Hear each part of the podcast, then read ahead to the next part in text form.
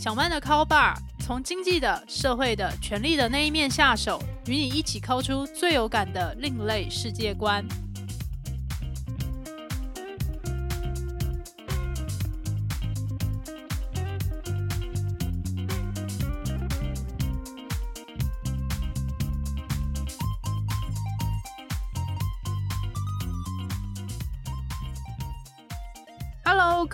友，欢迎光临小曼的 Call Bar，我是霸主陶小曼。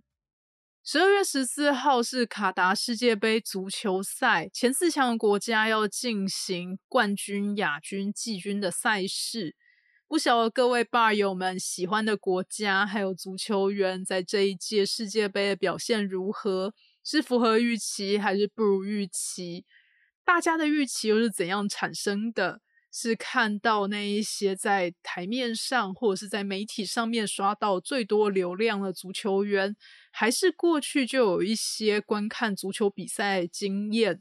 如果是一个常看足球比赛的人，很可能就会对于足球员之间的默契，以及他们现在采取的战术，还有比赛的走向，甚至是接下来比数，大家都会有一些预期。但是，就算是没有这些预期，或者是没有这些分析的背景知识，大家还是都可以去签一下运动彩券的。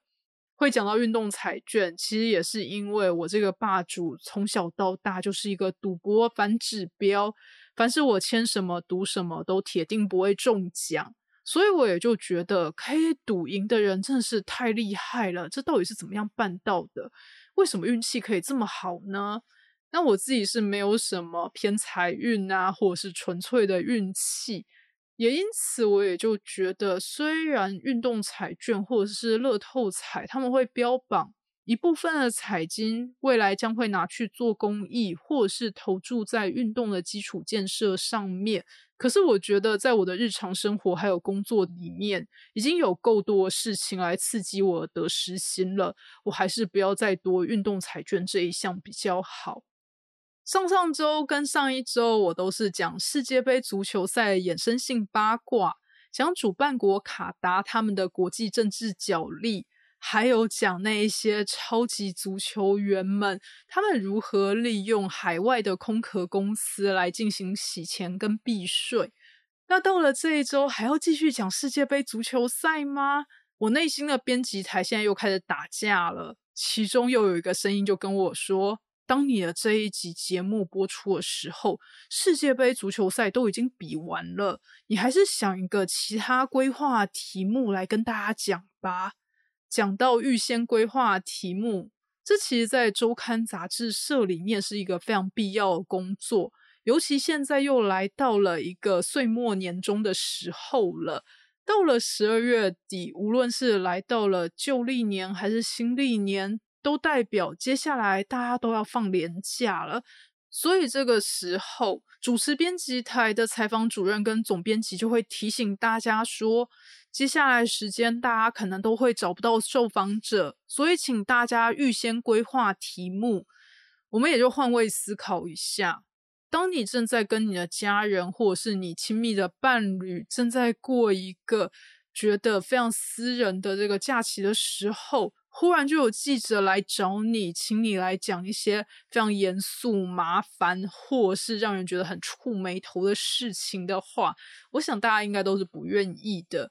所以这个时候，这个规划题的重点，通常大概就是在岁末年中去盘点一下过去的一年曾经发生过哪些重要的事情，或者是有哪些事情正在影响我们的荷包。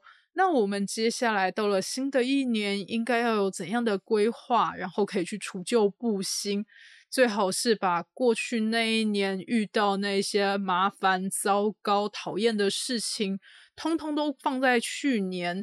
然后新的一年，我们希望有一个更好的运气、更好的机会，让我们可以赚大钱、发大财，或者是在事业上面取得更高的成就等等。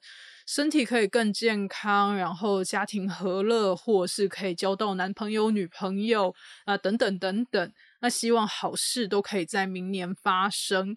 那既然我们那么期盼好事，所以我们也会去进行一些特别的专题企划，跟大家讲要怎么样做可以让你的运气变得更好。讲到运气会变得更好，可能大家第一时间的直觉就是去拜一拜。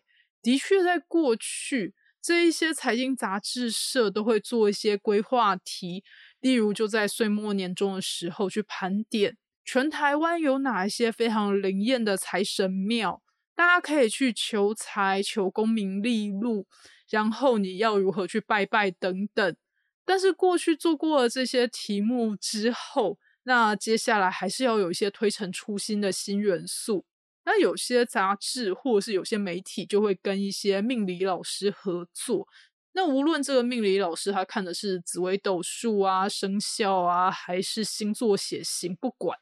总之，他们就会用他们的这一套理路来跟大家讲，未来的一年，希望你可以在哪一些方面进行布局，然后会提醒你在哪个月份你会有好的财运或好的工作运，你要做哪些事情去把握。那这种时候可以夜配的东西就非常非常多了，大家一定可以自行想象。那讲到以上，大家觉得都是玄学，就会想说：哎，财经杂志社或者是你们这一些媒体，到底希望鼓吹一个怎样的价值？如果我真的想要有一个好的运气的话，难道没有更加科学的方法吗？好的，所以这就是以下我想要跟大家分享的一个主题。接下来我就想要跟大家分享。过去去协助美国总统，也就是克林顿还有奥巴马的首席经济顾问 Alan Kruger 这一位财经学者，他是在普林斯顿大学的经济学系的教授。那他主要的研究也就是音乐市场，其中有一个题目就是，究竟要怎么样才可以在专业的领域上面得到最佳的好运呢？开始谈运气这个课题之前，不晓各位爸友们觉得自己是一个幸运的人，还是常常发生一些挫折跟小不幸？你相不相信运气这回事？相信跟不相信的理由又是什么？如果你是相信运气的人，那你有没有做过什么事情来为自己开运？我觉得非常有趣的事情是。运气它看不到摸不着，来的时候大家可能不知不觉，但走的时候每个人又都会哀哀叫。这么抽象的运气究竟要怎么研究？这也是为什么我觉得美国普林斯顿大学经济学系的教授 Alan Kruger，他投注毕生的心力时间去研究音乐产业。其中有一个非常重要的课题，就是为什么那些超级巨星可以成为超级巨星？在他们发迹的过程中，有哪些运气的成分跟元素？那究竟他们是如何去掌握了这些运气的成分跟元素呢？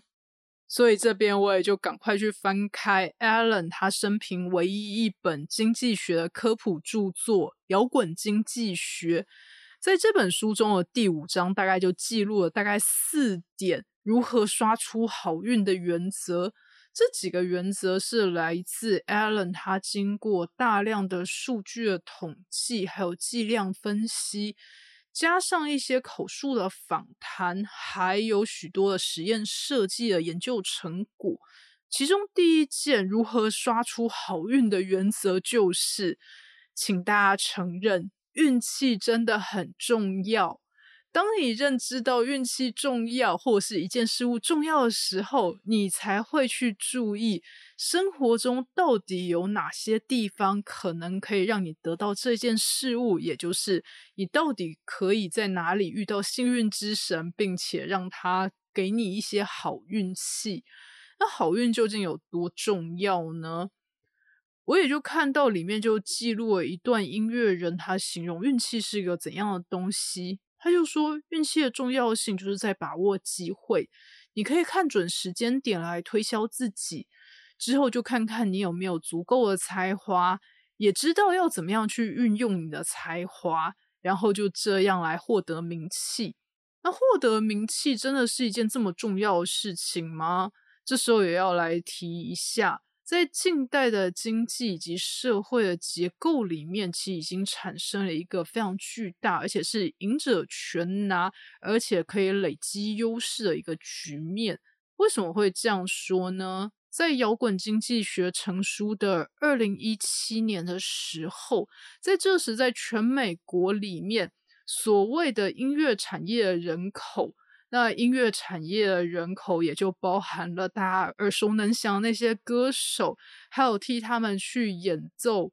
伴奏、伴舞以及各式各样去调整他们的乐器、舞台灯光、音响的这一群人，都是所谓的泛音乐产业。他们其实占全美的劳动人口的比例只有零点一三趴。只有零点一三趴这样子，可以说真的是凤毛麟角的音乐人里面，那究竟有谁可以获得巨大成功？大概只有前面一趴左右的歌手，他们就拿走了这整个产业里面六成的获利。那其中零点一趴的歌手，他们则是拿走了大概五成左右的获利。我们可以说，在近代的经济。而且在很多产业里面都有雷同的现象，而且所得分配的不均的程度，其实也是从一九八零年代开始。从这个时候开始，其实在美国的前面大概一趴左右的家庭，大家的收入是翻倍的。但是离开了这一趴之后，后面收入的这个排序的家庭，大家其实实质所得是一个倒退的状态。所以在社会的财富越来越不公的情况之下，想尽办法去刷出好运，可能就是一个跻身赢家之列的方式。好的，当我们注意到刷出好运真的是一件非常重要的事情之后，大家就会想要敲碗说：那到底要怎样去刷出好运呢？我们也可以看到音乐史上面有很多大家脍炙人口的故事。例如，就像是知名歌手艾尔顿强，他就形容他在二十岁的时候，真的是再也受不了他原本的乐团，他不想要再跟他原本的乐团一起待在酒吧里面去演奏音乐给那一些来点炸鱼薯条的人听，所以他就独自看着这一些广告或者是报章杂志里面的这一些应征的这个消息，就发现。在伦敦的自由唱片行刊登了一则广告，他们表示他们正在征求各种擅长演奏、写歌、作词、作曲的人。所以埃尔顿强他也就带着他自己的乐器，就前往了自由唱片行，在那边也就遇到了柜台，那他也就发现。自由唱片行里面真的是一个非常拥挤的空间，因为每个人桌上就分门别类放着这样的成叠的信封，这些成叠的信封也就依照这边是这个作词，这边是作曲，这边是演奏区这样的方式来分类。然后这位接待就问埃尔顿强说：“哎，那你会什么东西？”埃尔顿强的时候就告诉对方说。我会唱歌，也擅长作曲，但是我不太会填词。然后接待就点点头，就拿了一个信封给他说：“好，那你就去找里面这个信封里的这个填词的人吧。”这是他的履历表。那这一封履历表就是著名的填词人陶平的履历。后来，艾尔顿强跟陶平的合作就持续了三十年。两个人共同发行的专辑也就畅销了三亿张。那这种时候，我们大家就很想去敲碗说：“请问一下，我到底要去哪里遇到这种神之柜台，用这么厉害的方式帮我抽出一个神之履历表，让我遇到一个神队友，未来我们就可以一起大卖，然后坐享这么好的名气。”这听起来简直像是一个完全不可复制的经验，但是吊诡的事情就是，这种事情在音乐圈或者说是在艺文圈都非常的常见。那另外一个 Alan 很常举的例子，也就是在小说界无人不知、无人不晓的《哈利波特》作者 J.K. 罗琳。J.K. 罗琳他在第一次被退稿之后，他就跑去爱丁堡的公共图书馆去翻出版人年鉴。那这个年鉴里面就有列出很多的这个文学经纪人的名字，他就想要找一个可以帮助自己卖出好价钱的这个文学经纪人。他那时候找的经纪人，他们一直合作到二零一一年。那这一位文学经纪人后来是赚到了数千万美元。那这么厉害的文学经纪人，或者是说 J.K. 罗琳找到了这么好的合作对象，究竟是一个怎样的因素呢？那理由就是 J.K. 罗琳觉得这一位文学经纪人他名字的发音跟他小说里面的其中几个角色是很像的。那这种时候，我们应该想说，我们去把自己的名字改成哈利波特，应该也是来不及了。那听起来也是一个无法复制的方式。那为什么这种好运就会出现在别人身上，好没有出现在我们身上呢？那这种时候，如果去纠结我们遇不到的事情，那其实也就会进入了死胡同。所以，我们就应该要进入第二个如何刷出好运的原则。第二个刷出好运的原则就是投资自己熟悉的事物跟领域。那在这个领域里面，尽量的多元化。这听起来好像是一个冲突的这个建议，但是在摇滚经济学里面就举出知名的女歌手伊斯特芬，她和她的经纪人老公是如何发迹的。伊斯特芬她就表示，她知道。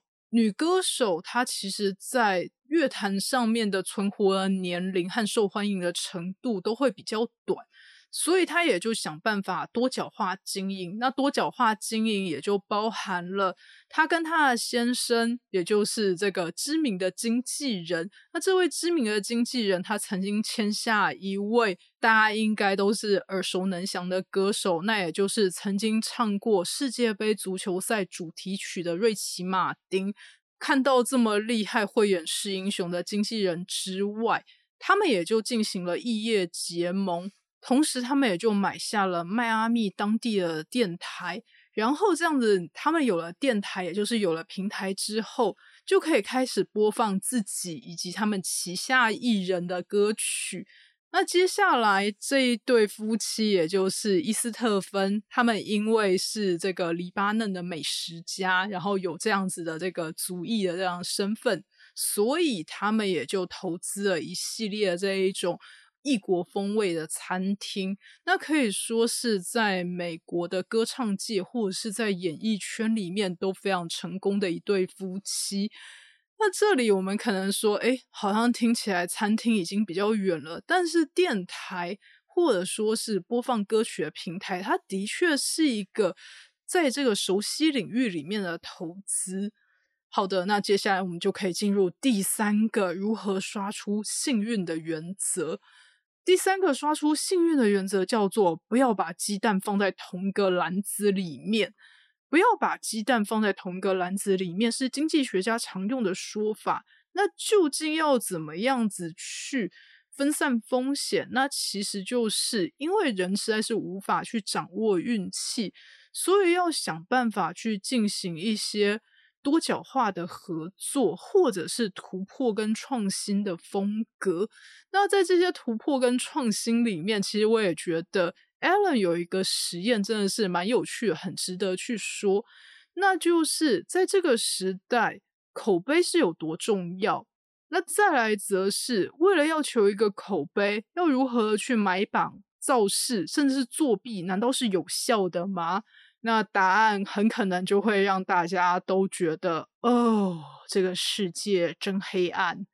这个实验是这样子设计的：Alan 他就找来六千名他们都不知道他们现在下载的歌单是怎么一回事的这样的受试者。那这个歌单里面大概有四十八首歌，那这四十八首歌其实都是来自于不知名的歌手。其中三千人他们拿到的这个四十八首歌曲的榜单，也就是真实的榜单。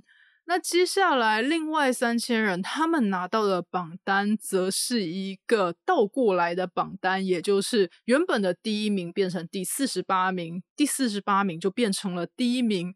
那这时候实验的统计就发现一件非常非常神奇的事情，那就是这时候第一名的下载数大概是超过了五百多次，然后最后一名的下载数大概是二十九次。可是，无论这个榜单是这个顺向的，还是他曾经经过这个变造跟倒错的，都会出现这样类似的状况。也就是大家会往所谓口碑好，或者像是大家觉得哦，这是一个排序前面的东西，那应该是有一个公众品味的品质保证吧。所以大家是有一个从众的心理的。那我们其实也可以去理解。到了二零一七年的时候，在 Spotify 这样的播放平台上面，就已经有三千五百万首歌了。如果我们要把这三千五百万首歌全部都听完，那你大概是要花六辈子的时间。普通人哪会有这么多时间一首一首听歌，或者是一首一首去找说，诶哪一条歌是我喜欢的？在确认我喜欢之前，我会先把它听完。其实现在人大概是没有这个闲工夫的。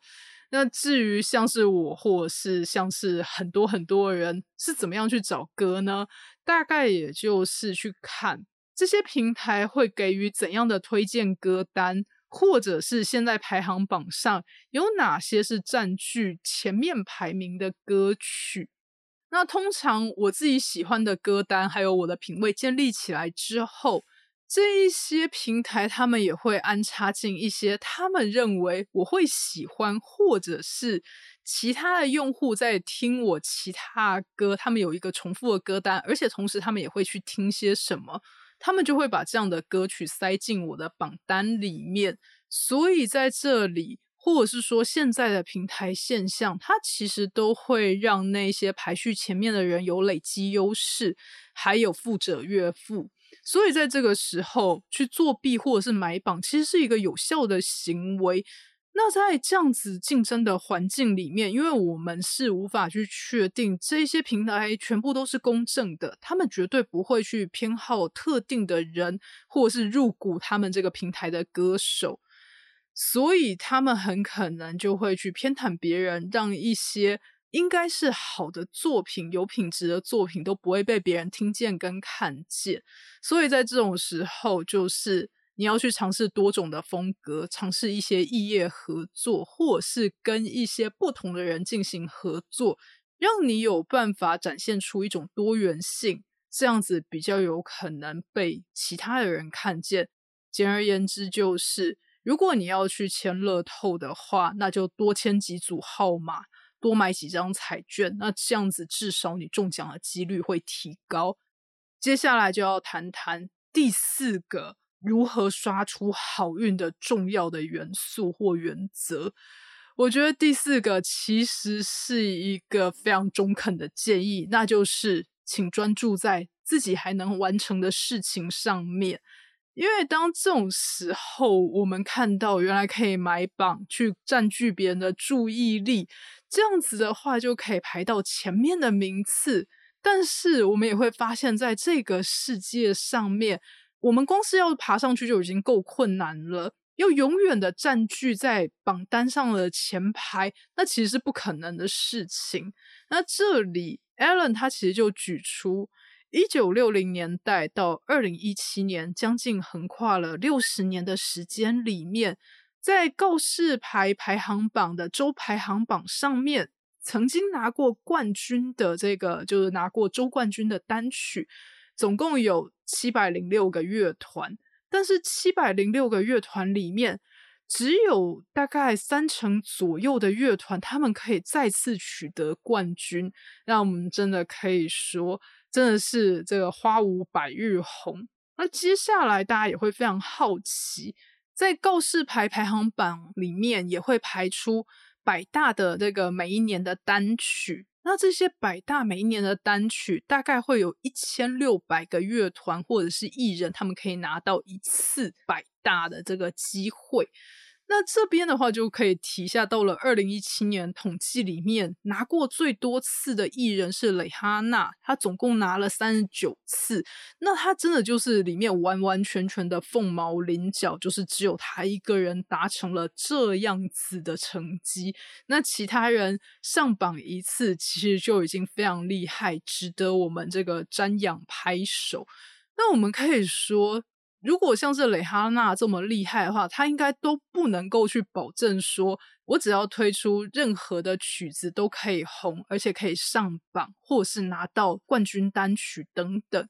既然连最红的人都没有这样的保证，那如果我们就想说，我们做一件事情就一定要拿到第一，或者是非要怎样不可的话，那我真的觉得心脏马上就要爆炸了，然后甚至就会觉得说，努力还有什么用？一点屁用都没有！看我努力了这么久，到底现在我得到了怎样的回报？那如果人马上就现在这一种。我现在希望得到回报，但是我觉得我得到的东西永远不如我想要的那么多。那这种时候，人还是最好专注在自己还能完成的事情上面。虽然不确定现在做这件事情到底可以得到怎样的报酬，或者是我现在正在写的这一些年度计划究竟会不会得到好评，那与其去想着说。后面到底会得到怎样的评价？卖的好不好？更重要的事情，也就是我现在可以掌握的事情，就是把它写完。那所以我在看到这四点的这个刷出好运的原则，我又觉得啊，这根本就是人生的这个劝世的这个信条。那不晓得各位霸友们在刷出好运的这一刻上面，那有没有自己的一些独特的体悟跟人生经验？那真的是非常欢迎留言跟我还有录音师阿宽分享。好的，以上就是本集小曼的 call 吧。那岁末年终即将到来，也希望各位爸友们都能够身体健康，然后诸事如意。那新的一年里面，也可以获得到更多好运跟更多好机会。那我们就下期小曼的 call Bar 再见喽，拜拜。